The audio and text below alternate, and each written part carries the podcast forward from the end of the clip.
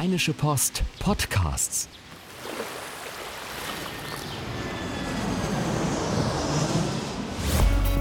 Gut Leben, der Podcast rund um Reisen, Gesundheit und alles, was unser Leben sonst noch besser macht. Donnerstag, der 12. April 2018, eine neue Woche und damit eine neue Folge, auch Gut Leben Podcast. Ich sage Hallo Susanne. Hallo Henning. Und wir haben ein besonderes Thema, ähm, über das wir ausführlich sprechen wollen. Denn du hast, naja, mal wieder eine deiner Expeditionen gemacht, so würde ich es mal sagen, und hast einen besonderen Ort besucht. Ich bin mal wieder ausgeschwärmt äh, durch NRW oder nach NRW und ähm, habe geguckt, was sich an ungewöhnlichen Geschichten finden lässt. Und dieses Mal bin ich in das Bordoll geraten. Das ist in Dortmund. Und Nicht Bordell, sondern Bordoll. Genau, das ist der Witz. Es ist das Bordoll, also Bor wie beim Bordell natürlich und Doll wie die Puppe auf Englisch. Ähm, und es ist tatsächlich Deutschlands erster Puppenpuff. Man kann es nicht anders sagen. Also dort gibt es Sexpuppen aus Silikon, mit denen Männern Sex haben. Und darüber gibt es eine große ähm, Reportage jetzt auch in Videoform auf RP Online, dass man sich schon anschauen kann. Und wir wollen das Ganze nicht nur noch mal ein bisschen erzählen, dass du ein bisschen aus dem Nähkästchen plauderst, sondern vor allem auch wollen wir das Ganze noch mal ein Stückchen einordnen, weil auf der einen Seite ist es natürlich erstmal was Ungewöhnliches, aber so ein bisschen Background ist da auch gar nicht so doof. Und äh, deshalb äh, sind wir hier jetzt nicht einfach nur so äh, bei der Rheinischen Post, sondern in der Praxis von äh, Claudia Cadatienda, Diplompsychologin und Paar- und Sexualtherapeutin hier in Düsseldorf. Hallo und vor allem schön, dass wir da sein dürfen. Ja, hallo.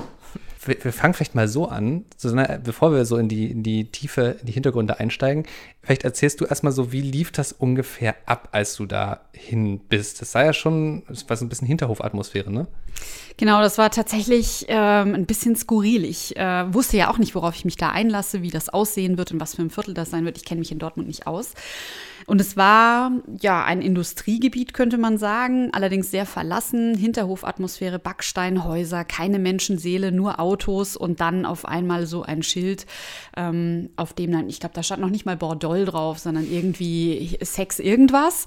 Und alle Fenster waren abgeklebt, ähm, was auch einfach einen komischen Eindruck gemacht hat, was aber, glaube ich, gar nicht mal so ungewöhnlich ist bei einem Bordell. Dann ging man in die erste Etage und dann war eben alles vampirisch dunkel und es liefen durchaus auch nackte Frauen einfach so schnell mal über den Flur, weil Nacktheit ist da halt Arbeitskleidung und es ist eben ein gemischtes Etablissement. Das heißt, es gibt dort noch tatsächlich äh, Prostituierte und es gibt eben Sexpuppen. Machen die sich einander, die machen sich einander Konkurrenz quasi, Mensch und Puppe. Das ist das Interessante. Sie machen sich tatsächlich keine Konkurrenz, sondern es kommt sehr häufig vor, dass sich Freier eine Frau und eine Puppe ins Bett legen ähm, und eben beides machen, um auch so eine gewisse Scham zu überwinden, wie mir dann die äh, Bordellleiterin oder wie ich sie gerne nenne, Puffmutter, halt einfach gesagt hat. Evelyn Schwarz heißt die, wirklich eine ganz tolle Frau. Ähm, 30 Jahre leitet das jetzt schon seit ein paar Jahren, ähm, ist auch selber im Geschäft, schafft also auch selber an und hat das alles so völlig klar, was sie da so macht und war total pfiffig, weil sie ähm, nach zwei Jahren, nachdem, äh, nachdem sie das Bordell aufgemacht hat, festgestellt hat, dass sie ähm, das so nicht halten kann. Zum einen, ähm, weil sie einfach nicht genügend Frauen gefunden hat, die so in das Business passten, dass die Männer auch sie gerne buchen wollten und dadurch gleichzeitig eben finanzielle Not aufgetreten ist. Und dann hat sie sich überlegt, wie löse ich das Problem jetzt und hat dann eine Reportage über Sexpuppen in Japan gesehen, die dort eben sehr beliebt sind und hat dann überlegt, das probiere ich jetzt mal aus. Und der Vorteil ist natürlich, so eine Sexpuppe, die braucht kein Gehalt, die wird nicht krank, die braucht keine Pause, die arbeitet auch 24 Stunden durch und man muss sie halt nur putzen. Ja, aber relativ teuer sind die auch, ne? Ich glaube irgendwie so 2000 Euro, habe ich nicht den, den Film richtig gesehen habe. Also ein bisschen Geld kosten die, die Dinger schon. Ja, wobei das ist tatsächlich die unterste Kategorie. Also man kann ah, okay. auch 10.000 Euro bezahlen und dann sind sie halt extra. Machen die dann was wenigstens? können die dann reden? Es gibt tatsächlich auch schon welche, die reden können. Ich weiß aber nicht, ob ich das so wollen würde. Am Ende hackt meine Frau die Puppe und dann ist so. man weiß ja nicht, was die Puppe dann alles so sagt. Das möchte man vielleicht nicht haben. Ja, die sind eben, die kosten so 1.000, 2.000 Euro. Ähm, das richtet sich nach dem Gewicht und so eine Puppe wiegt aber schon gute 30 Kilo. Also die kannst du nicht einfach mal gerade so mit einer Hand hoch und auf die. Es ist nicht wie so ein Mannequin, nee, nicht Mannequin, wie heißen die? Schaufensterpuppe. Die sind, glaube ich, verhältnismäßig leicht. Das ist hier in dem Fall nicht so. Ich habe euch gefragt, so wie sie sich anfühlen. Und ich glaube, du warst da ein bisschen irritiert von der Struktur der nachgemachten Haut. Ne? Also echt offenbar nicht. Ja, das hat mich tatsächlich ähm, am meisten irritiert. Ich hätte schon gedacht, dass es sich zumindest, also ich weiß nicht, ob unbedingt natürlicher, aber angenehmer, sagen wir mal, anfühlt. Ich fand schon, dass es so ein bisschen was Gelee-mäßiges hatte, ein ähm, bisschen klebrig war es. Man merkte halt, dass die regelmäßig gereinigt werden. Ich denke, das hat das Material so ein bisschen angegriffen. Also man muss das mögen, sagen wir es einfach mal so. Oder man muss vielleicht, und da kommen natürlich auch Sie ins Spiel, man muss irgendwie einen Hang dazu haben, dass man über diese Dinge hinwegsieht. Also dieses, die Puppe als solche im, im Bett muss einem wichtiger sein als die Haptik. Ja, ich kann da vielleicht was dazu beitragen, weil ich tatsächlich gerade mit äh, einem Mann ähm, gesprochen hatte, der auch in diesem Bordell äh, zu Besuch war. Äh, und der hat das ganz anders geschildert. Also der hat gesagt, ähm, das war angenehm, die Puppe zu berühren. Ähm, das war ein gutes Gefühl. Und je länger ich die berührt habe, desto lebendiger wurde sie auch für ihn. Also nicht so das Gefühl, es ist klebrig und irgendwie komisch anzufassen, sondern es ist er sagte zumindest, es war ein gutes Gefühl. Das ist wirklich interessant, dass da auch so Eindrücke wirklich auch offenbar sehr unterschiedlich sind und ich vermute auch ein Stückchen kommt es darauf an, mit welcher Einstellung man da rangeht und was man jetzt dann auch davon erwartet, weil ich schätze mal, wenn man jetzt mit der Einstellung rangeht, ich berühre jetzt einen Menschen, wahrscheinlich ist es dann vielleicht, vielleicht komisch, aber wenn man einfach ein angenehmes Gefühl haben will und also zum Beispiel nehmen die auch ein bisschen Körperwärme auf jeden Fall auf, dann ist es vielleicht was anderes. Aber es ist überhaupt sehr spannend, denn äh, also wir durften oder ich durfte tatsächlich nicht mit einem Freier reden. Das war, ist natürlich auch schwierig, das kann ich auch total nachvollziehen, dass man das nicht so gerne möchte. Und deswegen ist es aber genau die Perspektive, die eigentlich in der Reportage fehlt, mal zu hören, wie ein Mann das schildert, wie er das erlebt hat. Können Sie da noch ein paar Eindrücke äh, wiedergeben? Ja, also ich kann erst mal sagen, der Mann war total neugierig darauf. Also das war, äh, um gleich mal mit vielleicht einem Vorurteil aufzuräumen, das war ein Mann, der in einer glücklichen Beziehung lebt. Ähm, ein Mann, der, ähm, wo das Paar offen äh, mit dem Thema Sexualität umgeht, also die Frau wusste davon. Und ähm, ja, das war so äh, Abenteuer, Spieltrieb. Und äh, er sagte, er hat sich eine Puppe ausgesucht, ist mit der äh, in das Zimmer und dann war er erstmal da und dachte so, okay, was tue ich denn jetzt überhaupt?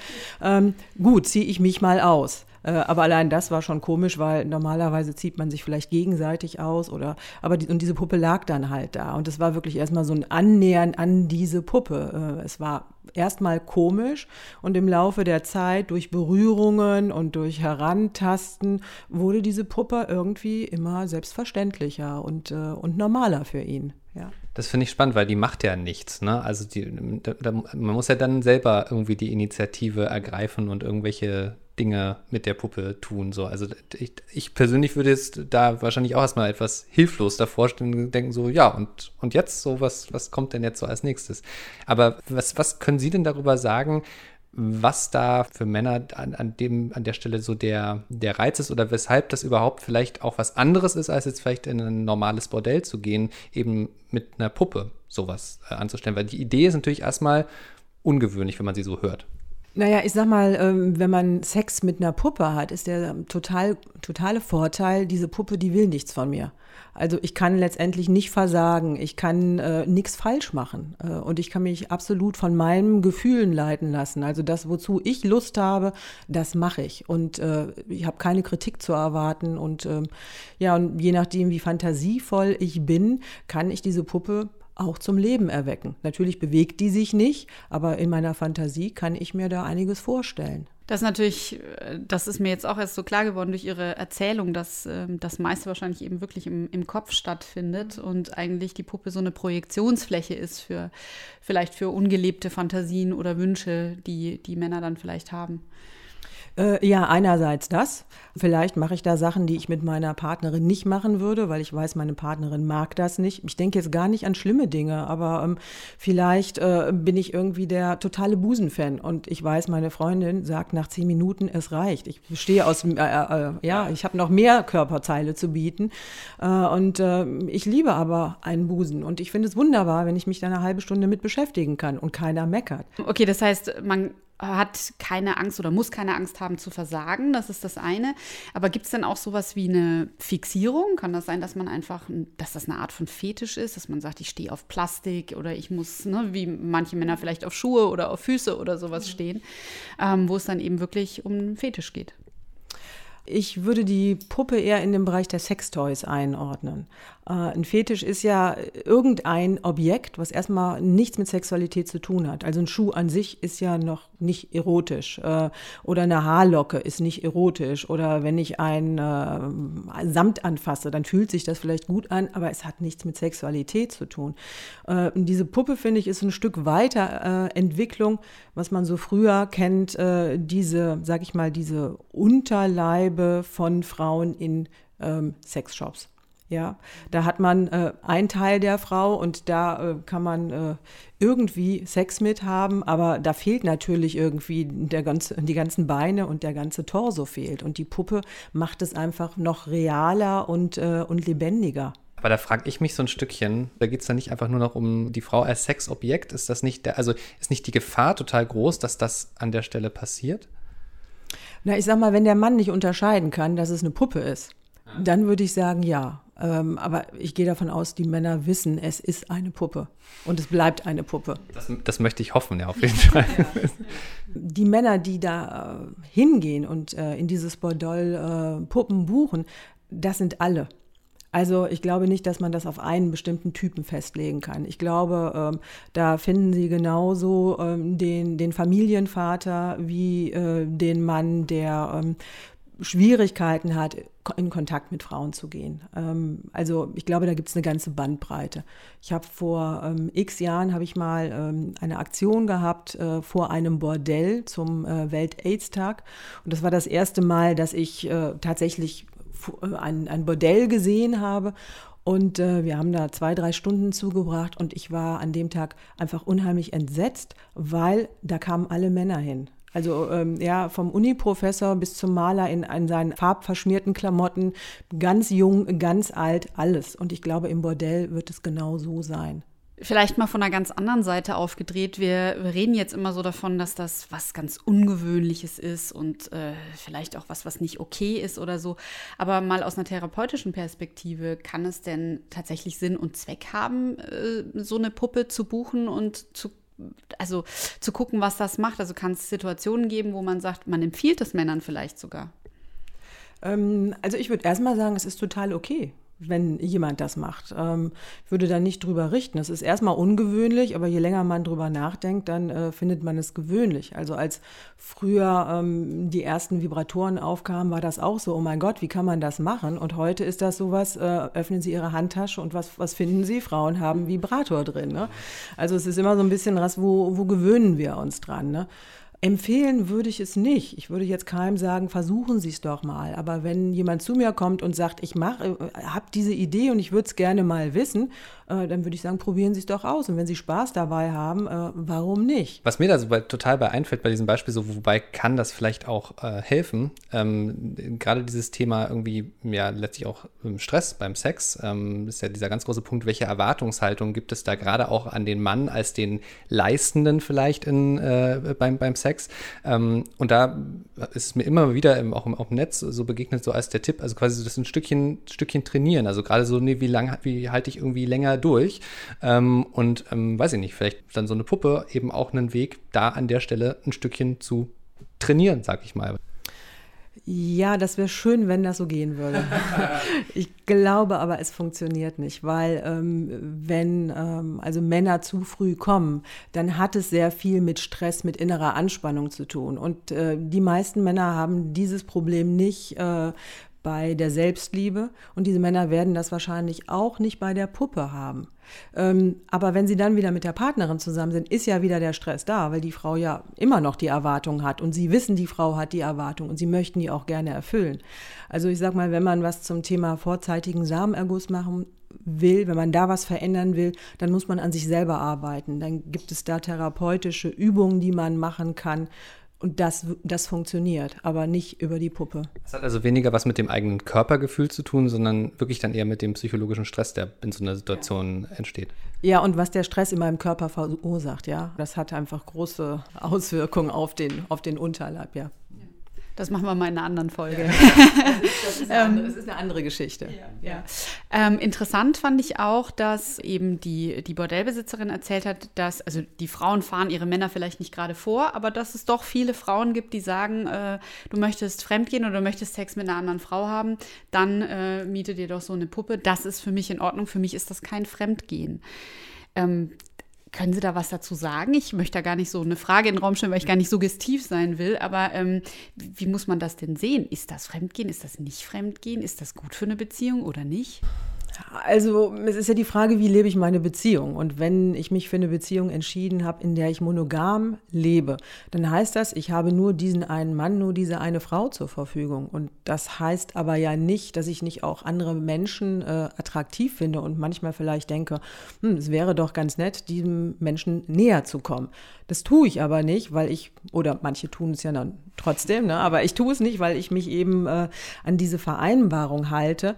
Ähm, und wenn ein Paar darüber spricht, das sind dann vielleicht die Frauen, von denen Sie äh, gerade äh, gesprochen haben, dann ist es vielleicht einfacher zu sagen, okay, hab du mal Sex mit einer Puppe, weil äh, da kann nicht viel weiter passieren. Wenn du Sex mit einer anderen Frau hast, nachher verliebst du dich in die und die vielleicht äh, sich auch in dich und dann äh, gibt es, äh, tauscht dir die Telefonnummern aus und dann verlässt du mich nachher. Wegen der Puppe wirst du mich nicht verlassen. Das wäre vielleicht ein Deal unter, zwischen dem Paar.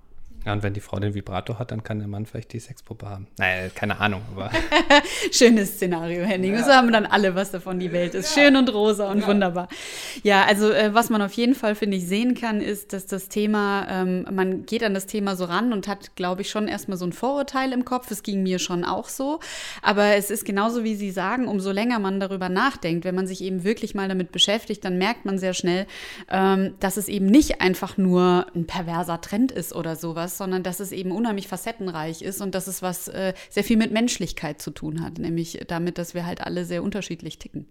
Was ich übrigens sehr interessant fand, vielleicht kannst du da echt noch was zu sagen, weil ich habe das nur so kurz, ähm, ich glaube, es war nur ganz kurz Thema im Video. Ähm, und zwar hatten einige Puppen auch einen Gummipenis, also quasi ein Dildo vorne dran. Und auch das ist ja nochmal das Thema Experimentierfreudigkeit an deiner Stelle, oder? Ja. ja, also das war tatsächlich etwas, was mich sehr erstaunt hat. Ähm, zum einen, das Modell, zu dem die allermeisten Männer gehen, war ausgerechnet die 90, 60, 90 blonde Puppe, also die, die die Standard die man sich so vorstellen würde, mhm. Frau, sag ich jetzt mal, Pin-Up-mäßig. Ähm, auf Platz zwei lag dann eben ausgerechnet diese sogenannte She-Mail. Die hat eben äh, Brüste und einen Penis. Die ist also am zweitmeisten gebucht und am drittmeisten gebucht ist ähm, die Anime-Puppe. Das ist dann also nicht nur eine Puppe, sondern die sieht dann auch noch aus wie ein Manga und hat blaue Haare, wo ich dann gedacht habe, okay, das finde ich jetzt sehr weit gegriffen, weil eine Frau, also, dass man zu einer realen Frau sagt, ich finde es super, wenn du dich jetzt mal als Manga dresst und dir eine blaue Perücke aufsetzt. Das kann ich irgendwie nachvollziehen, dass man die so entrückt in so einen Comic-Style. Jetzt habe ich ja aber schon eine Puppe und jetzt mache ich aus der noch zusätzlichen Manga oder finde das scharf. Ähm, da habe ich gedacht, das ist dann schon, schon sehr abgefahren. Und bei der She-Mail-Puppe fand ich so, da konnte ich mir halt vorstellen, dass vielleicht, da geht es um auch Überwindung, einfach den Mut zu haben, dass man, dass Männer vielleicht auch oft Angst haben, dazu zu stehen, dass sie es einfach gerne mal ausprobieren würden und dann ähm, halt lieber so eine Puppe buchen. Ich weiß nicht, wie Sie, Sie sind ja die Expertin, aber das, so habe ich mir das ein bisschen zusammengereimt. Ich fand das ganz spannend. Naja, ich habe gedacht, wenn, dann äh, hat man ja auch schon mal alles zusammen. Ne? Also, ähm, also ähm, warum nicht auch das ausprobieren oder warum nicht mal so eine Manga-Puppe auch ausprobieren? Also wenn ich schon sowas relativ abgedrehtes, was, was, was ich nicht jeden Tag mache, dann vielleicht auch richtig. Aber ehrlich gesagt, da müssten Sie wahrscheinlich wirklich die Männer fragen, was, wo da der, das Motiv hinterlegt. Das kann ich, kann ich nicht so sagen. Ja, ich äh, versuche gerade eine Antwort darauf zu finden, aber ich kann es mir einfach beim besten Willen nicht vorstellen. Ich müsste wahrscheinlich das Licht ausmachen oder so, dann, damit ich dann, weil das finde ich ehrlich gesagt, also neben allem, dass man, äh, dass man irgendwie die Textur der Haut irgendwie äh, relativ, ähm, dass die dann irgendwie warm wird und so, ne, das kann ich mir alles vorstellen. Aber was ich immer so gruselig finde, ist dieser, dieser leere Blick, was halt so, den halt so eine Puppe hat. Also das ist einfach das, was, glaube ich, bei mir der Punkt wäre, wo ich sage, ja, das ist halt nicht was ja, für mich. ich sag mal, die meisten oder viele Menschen machen ja auch beim Sex die Augen zu. Also von das daher, ähm, ne, so würde das. Und man, man muss das Licht da nicht anlassen. genau. Ja, also es war auf jeden Fall ein wirklich äh, spannender, spannender Dreh und mal der Blick in eine völlig andere Welt. Das, äh, so kann man es eigentlich zusammenfassen. Frau Kadatienda, äh, herzlichen Dank, dass wir bei Ihnen sein durften, um dieses ähm, ja doch außergewöhnliche Thema zu besprechen. Was ich wirklich gerne noch loswerden würde, ist, ähm, solange das mit dieser ähm, Sex mit dieser Puppe so eine Variante ist in meinem äh, sexuellen Repertoire, finde ich, äh, ist das ist da absolut nichts gegen einzuwenden. Ähm, also ich habe vielleicht eine Frau, ich habe eine Beziehung, ich habe eine Freundin und ab und zu mache ich das mal vollkommen in Ordnung. Und ähm, auffällig, auffallen wäre es für mich, wenn äh, jemand sagt, ich mache das ausschließlich. Ähm, da würde ich dann wirklich hellhörig werden und würde mir Gedanken machen, äh, was ist mit diesem Mann irgendwie los? Warum traut er sich nicht wirklich in Kontakt zu gehen? Warum äh, sehnt er sich nicht nach einer Beziehung? Weil da passiert ja letztendlich viel mehr. Und diese ganzen Qualitäten sind mit der Puppe irgendwie nichts abzuhandeln. Man kann mit der Puppe vieles machen, aber einiges dann halt doch nicht. Genau. Sie bleibt blutleer. ja, Henning, was bleibt zu sagen? Wenn ihr Fragen rund um dieses Thema habt oder ganz allgemein rund um das Thema Liebe und Sexualität, dann schreibt gerne eine E-Mail an gutleben.rheinische-post.de. Hinterlasst uns einen Facebook-Kommentar, eine Facebook-Nachricht oder schreibt uns eine Nachricht auf telonym.me slash gutleben, telonym mit Y und Doppel-L. Richtig? Völlig richtig. Wie Tell und anonym, nur ein bisschen anders zusammengesetzt. Ja. In diesem Sinne, Henning. Bis nächste Woche. Bis dann. Ciao, ciao. Tschüss. Tschüss. Keine Lust, auf die nächste Episode zu warten? Frische Themen gibt es rund um die Uhr auf rp-online.de.